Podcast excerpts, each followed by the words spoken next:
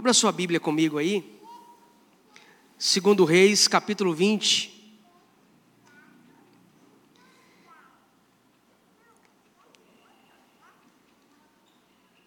Segundo Reis, capítulo 20.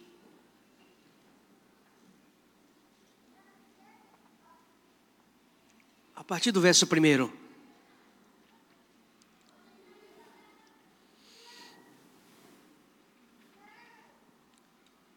Até o versículo 6. Se você encontrou, diga amém. Se não encontrou, é só olhar para cá, né? Tá fácil.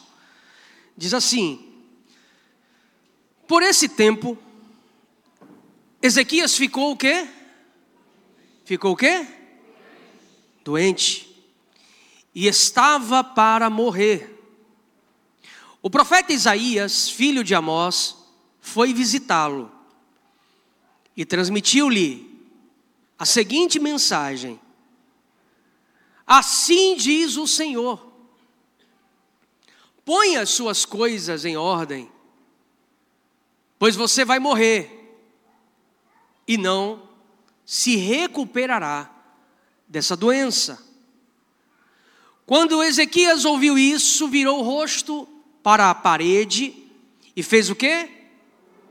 Orou ao Senhor e disse: Ó oh, Senhor, lembra-te de como sempre te servi com fidelidade e devoção, e de como sempre fiz o que era reto aos teus olhos. Depois o rei chorou amargamente. Então Antes que Isaías deixasse o pátio intermediário, recebeu uma outra mensagem do Senhor, uma mensagem de renovo. Você pode falar comigo? Uma mensagem de renovo. Renovo. Amém. E a mensagem era: volte a Ezequias, líder do meu povo e diga-lhe: Assim diz o Senhor, o Deus de seu antepassado Davi, vou renovar a sua vida. Você pode falar isso para o seu irmão perto de você? O Senhor vai renovar a sua vida. A mensagem é essa. Ouvi sua oração e vi suas lágrimas vou renová-lo, vou curá-lo. Daqui a três dias, você sairá da cama e irá ao templo do Senhor. Encerrando, acrescentarei 15 anos à sua vida e livrarei você e esta cidade do rei da Síria. Defenderei esta cidade por causa da minha honra e por causa do meu servo Davi. Amém. E o tema é renovo. Nesse início de ano, eu tenho certeza que você fez alguma oração pedindo renovo em alguma área da sua vida. Talvez fraquezas chegaram até você, marcaram 2023. Talvez perdas marcaram 2023. Talvez fraquezas parece que ainda permanece aí dentro do seu coração, dentro da sua mente. Mas existe uma promessa de Deus para nós aqui nessa manhã, que ainda que a árvore seja cortada, o cheiro das águas brotará, renovará novamente. Você crê nisso? Você crê nisso? E eu queria compartilhar com vocês rapidamente sobre o profeta Isaías e o rei Ezequias. Ezequias que foi o décimo terceiro rei de Judá e reinou ali ao longo de 29 anos. E o texto diz que ele serviu ao Senhor e fez o que era bom aos olhos do Senhor. Só que toda essa trajetória de testemunho de Ezequias não isentou de passar por grandes dificuldades em sua vida. Quebra-se aí talvez o que muitas pessoas possam imaginar e imaginam que o fato de servir a Deus é garantia de que não iremos passar por dificuldades. E eu quero também dizer para você que o fato de você confiar em Deus também não quer dizer que em 2024 você não vai enfrentar lutas, fraquezas, perdas, dificuldades, adversidades em sua vida. Mas temos uma garantia do próprio Senhor. Primeiro é que no mundo teremos aflições, mas tem de bom ânimo. A promessa é essa: é do Senhor agir na sua vida em cima do bom ânimo que você tem. E a segunda promessa está escrito é que sete vezes cairá o justo, o justo, mas de todas elas o Senhor o levantará. Amém? É essa a promessa. E a fidelidade de Ezequias não o isentou de passar por uma enfermidade. E o texto chega a dizer que a enfermidade era uma enfermidade mortal. Então, como a Bíblia fala, a Bíblia fala, não lembro agora a referência, se quiser procurar aí, que Deus tira o justo antes do dia mau. E o Senhor conhecia o coração de Ezequias, ele sabia, e envia o profeta até ele, assim como Deus faz e avisa aos seus servos, para que ele pudesse arrumar a sua casa, porque ele iria morrer. E o profeta vai, vai até o palácio, entra na presença do rei, correndo risco, mas o rei era crente, né? Porque quem levava, antigamente, quem levava uma notícia ruim para o rei, morria. Morria. Mas o rei era crente, era homem de Deus. Então Isaías vai até ele, dá a notícia, e olha só, o renovo para a nossa vida é, sem dúvida alguma, a promessa de Deus, mas existe um caminho para alcançá-lo. Todo mundo aqui, como eu falei, deve ter passado por maus bocados em 2023. E tem gente que pensa que é apenas apertar um botão que tudo vai acontecer. Tem pessoas que pensam que o fato, e o pastor falou isso aqui hoje, o fato de ser fiel pode reivindicar algo do Senhor. Tem pessoas que pensam que o fato de ir para a igreja uma vez por semana, no domingo de manhã, no domingo à noite, já lhe é a carteirada para dar diante de Deus: Senhor, eu sou frequentador de igreja. Senhor, eu gosto de ouvir pregação. Olha, Senhor, eu faço tudo o que mandam. Olha, Senhor, eu compartilho lá 33 vezes os vídeos que me mandam de oração do meio-dia, as mandingas gospel, eu faço tudo direitinho. Só que não. Existe um caminho.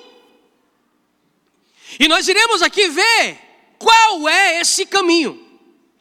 Quais são os passos para experimentarmos o renovo que vem de Deus? E é diferente. É diferente do renovo que vem de um amigo. Porque o amigo, no máximo que pode fazer, é trazer uma palavra de renovo emocional, de acalento emocional. O máximo. Mas o único que tem poder de renovar a nossa vida é o Senhor é o Senhor. Você pode colocar a mão no teu coração e falar assim: Senhor. Não, esse Senhor aí não. Fala assim: Senhor, renova a minha vida.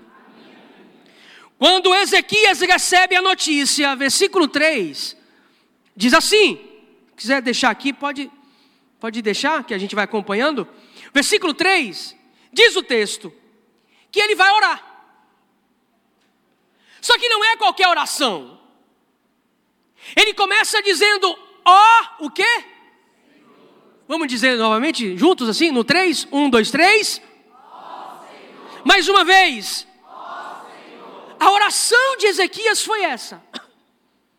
Ele inicia reconhecendo Deus como Senhor. E reconhecer Deus como Senhor não é dizer, Senhor, faça como eu quero.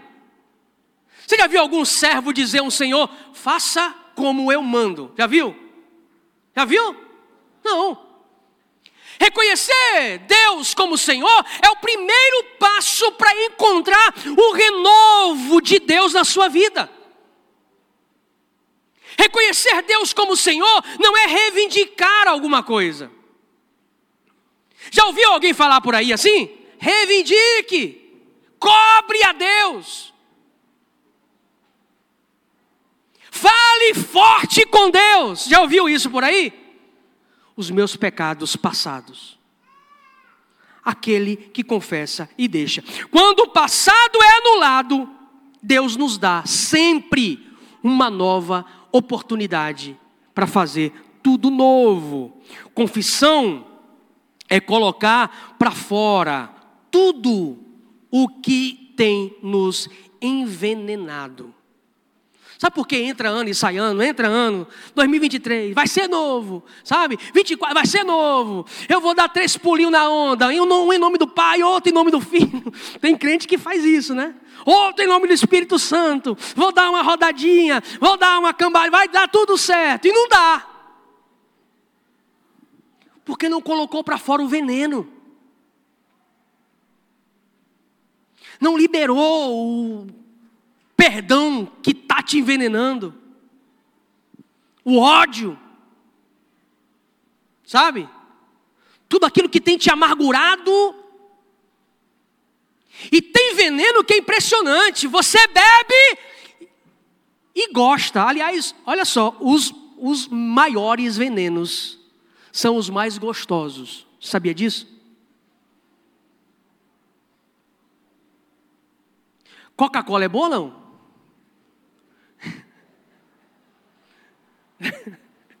não, é, não, é, não é gostoso? Aí, aí eu vi um, um médico falar esse, essa semana, respondendo né, uma, uma pergunta. Coca-Cola é bom? É, se você quiser ter um câncer, é bom demais, é maravilhoso. Ai, se alimenta de coca, de batata frita, de hambúrguer, vai, é bom demais, sabe? Você, mas vai morrer. Aí todo mundo morre, pastor, mas vai morrer mais rápido. A maioria dos venenos e a gente pensa que não.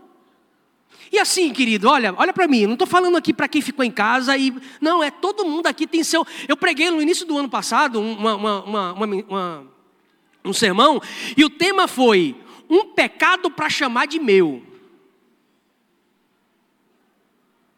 Um pecado para chamar de meu.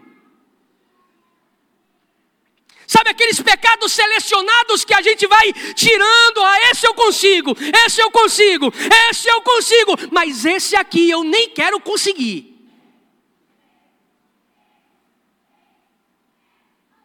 Eu sei que me mata, sei que vai me levar para o inferno, sei que vai me destruir, sei que me acalenta e me satisfaz momentaneamente, mas Deus sabe é assim? A desculpa, a desculpa é: Deus sabe que eu sou fraco, Deus sabe que eu não aguento, Deus sabe, Deus sabe, Deus sabe o quanto doeu ver Jesus na cruz, morrendo por todos os nossos pecados. Eu costumo dizer: quer uma desculpa? Não estou falando aqui de perfeição e nem de pecado, não, estou falando de iniquidade. Porque pecador todos nós somos, agora iniquidade é o pecado que se torna parte do meu caráter. Deus não vai perdoar. Não. Se você quiser isenção, dê o seu filho para morrer na cruz. O seu. Quem tem filho aqui? Eu tenho. Dê o seu. Quer isenção? Deixe-o subir. O Monte Gólgota com a cruz nas costas. O seu, o seu. Deixe. E fique olhando ele ser crucificado. Deu seu. Quer uma desculpinha, quer uma, sabe, não, mas deu seu filho. Fique olhando, olhando. Ele sendo crucificado. Cantamos aqui. Cantamos aqui. O céu estremeceu. O céu escureceu, a terra estremeceu. Deu o seu filho para cumprir tudo isso aqui. Se você der o seu, para passar por tudo aquilo, maravilha, você tem isenção. Mas como não foi o seu, Renda-se completamente à vontade. E se você não aguenta, grite, peça socorro, busque ajuda, clame ao Senhor, vá para o joelho, faça tudo o que puder, mas diga: a minha vida está rendida ao Senhor. E você vai desfrutar a verdadeira renovação. E terceiro, para encerrar, diz aqui que ele chorou, o rei chorou amargamente amargamente. Ezequias chorou muito, as lágrimas são símbolos de quebrantamento, mas não são qualquer lágrima, não, tá? Porque tem muita lágrima de crocodilo. Tem muita lágrima de crocodilo. Eu estava numa vigília uma vez, ministrando uma vigília, e aí tinha uma, uma, pessoa chorando muito, um amigo, um amigo não, que eu não conhecia, depois passou a ser meu amigo chorando muito, e aí chorando e ministrando, e ele lá, ah, chorando. Quando terminou, fui lá abraçar ele. Eu falei: Que bom, meu irmão, que bom que Deus te visitou. Ele, não, não, pastor, o que foi?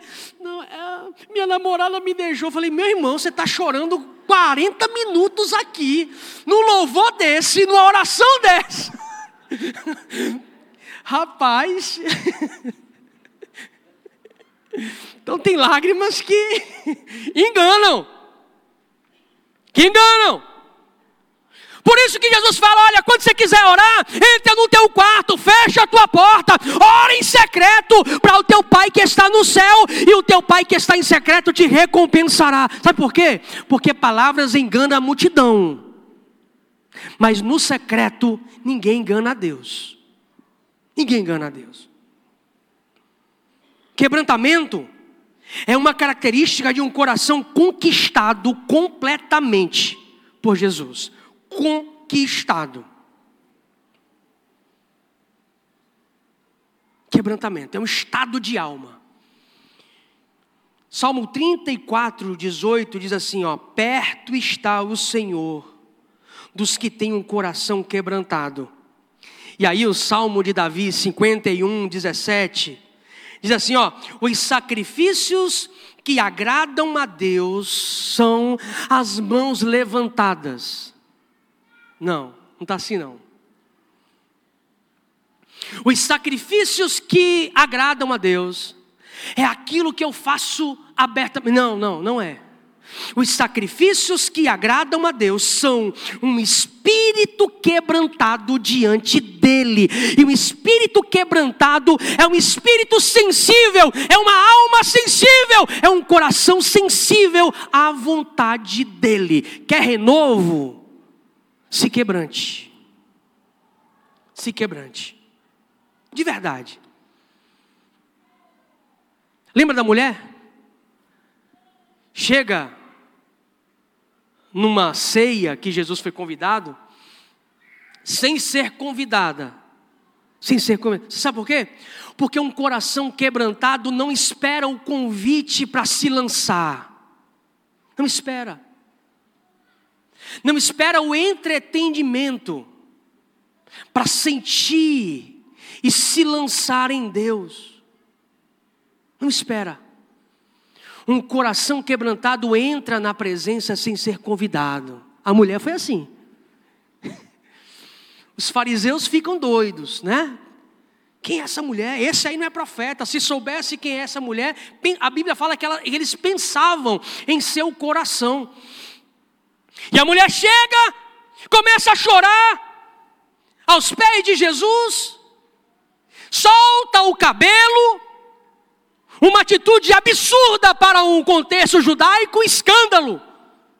A mulher soltar o cabelo e começa a enxugar os pés de Jesus com o cabelo, chora para completar, pega um vaso de nardo, um perfume raríssimo,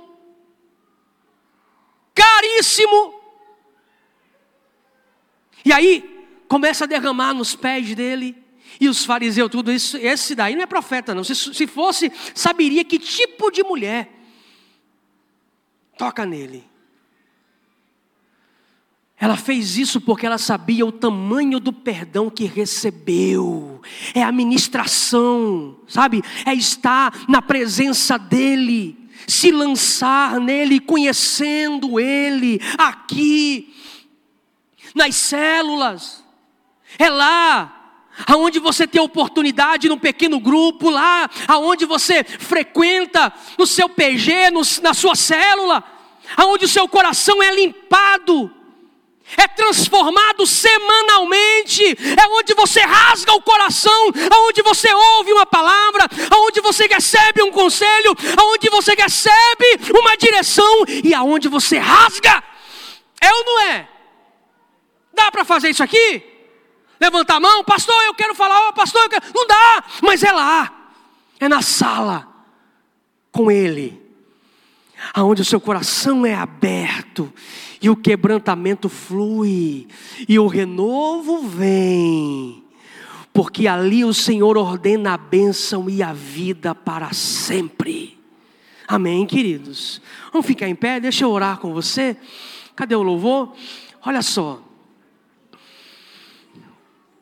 Quando Ezequias se lança, de verdade, na presença dele,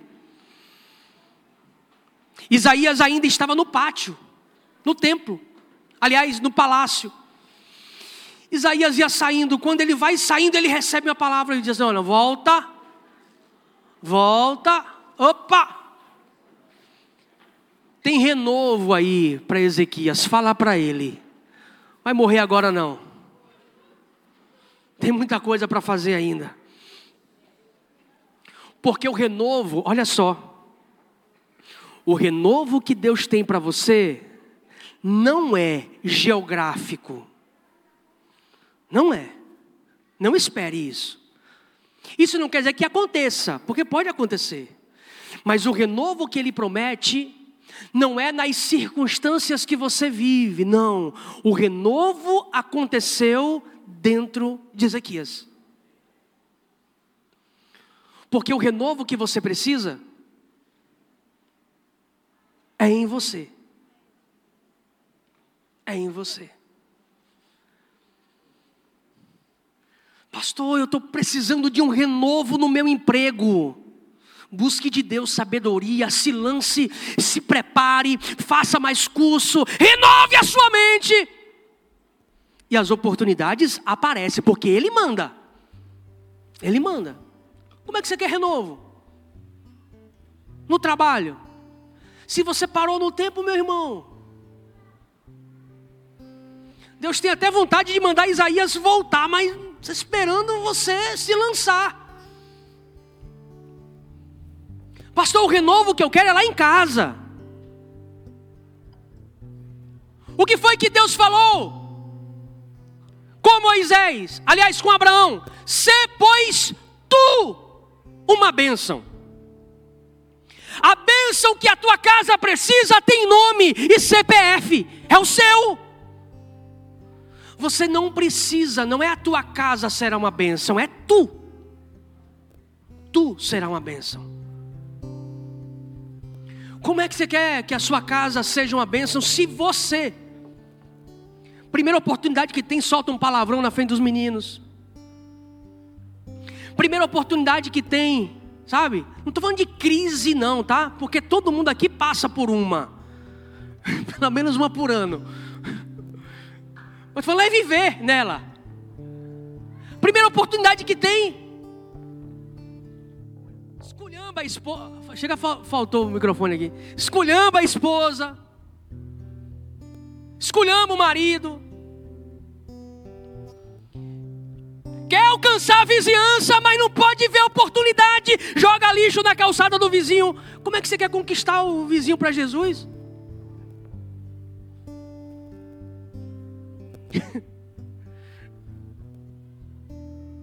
Ser, pois tu, uma bênção.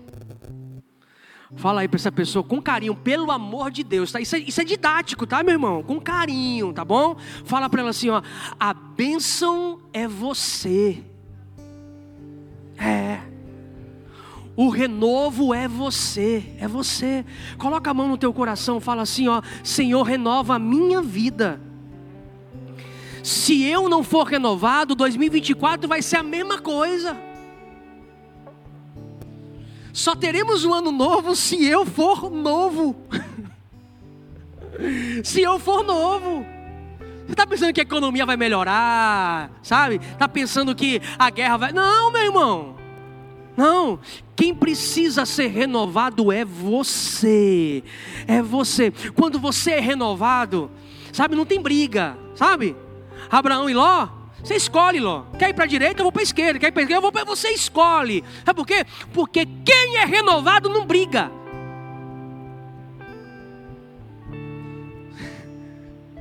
Se for para as Campinas, vou fazer acontecer. Se for para o deserto, vou fazer acontecer. Por quê? Porque eu sou o renovo, porque Deus habita na minha vida. Você pode orar? Aí agora? Pode orar. Enquanto a gente vai cantar aqui, rapidamente, eu vou dar dois minutos para você fazer a sua oração, pedindo a Deus: renova a minha vida. Depois eu oro e a gente encerra. Faça a sua oração, porque Deus conhece você. Deus conhece você. Deus conhece você.